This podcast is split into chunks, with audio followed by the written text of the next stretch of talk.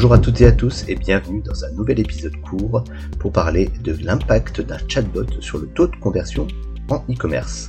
Et pour cela, nous faisons cet épisode en partenariat avec Botmind et Christophe Chevalier, CEO de la solution. Quel est l'impact d'un chatbot sur le taux de conversion e-commerce?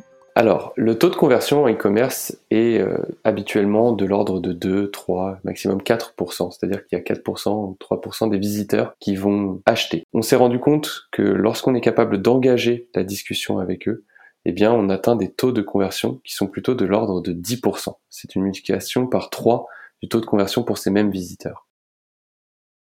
Le résultat s'explique euh, en fait euh, par plusieurs choses. La, première, c'est qu'on est capable, avec Botmind notamment, de répondre à toutes les questions que se posent les visiteurs avant l'achat et euh, qui finalement sont les freins dans le e-commerce hein, assez classiques, à savoir ben, quand je suis sur le point de valider un panier, euh, finalement je me demande est-ce que euh, je vais pouvoir quand même retourner ma commande, dans quel délai, et c'est à ce moment-là qu'on va suggérer des réponses à des utilisateurs qui se posent ces questions pour lever justement tous ces freins à l'achat. Concrètement, comment ça fonctionne? Eh bien, on va être capable de cibler le comportement d'un visiteur sur un site et euh, en fonction de certaines cohortes et de certaines règles de paramétrage, détecter finalement euh, bah, qu'un utilisateur se pose telle ou telle question, s'il est sur le panier, s'il est sur la fiche produit, en fonction finalement de où il se trouve dans son funnel d'achat. Et euh, on va être capable du coup de lui suggérer la bonne question au bon moment sans être intrusif. Christophe, le chatbot doit-il parler à tous mes visiteurs? Je, ne pense pas. L'objet premier euh, de, ce que l'on fait nous avec Botmind, c'est pas de parler à tout le monde. Il y a des visiteurs qui trouvent l'information tout seuls sur le site web.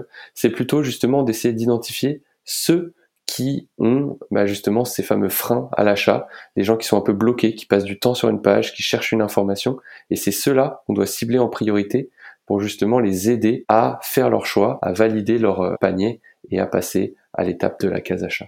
Et pour finir, la question, comment s'assurer d'un ROI positif?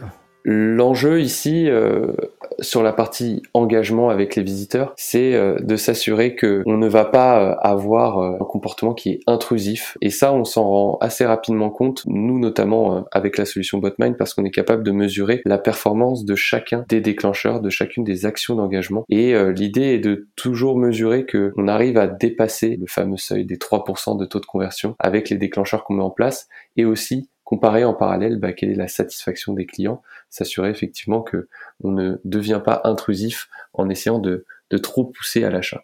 Merci Christophe, c'était deux minutes avec Modmine. À très vite sur le podcast éditeur des partenaires Senpai.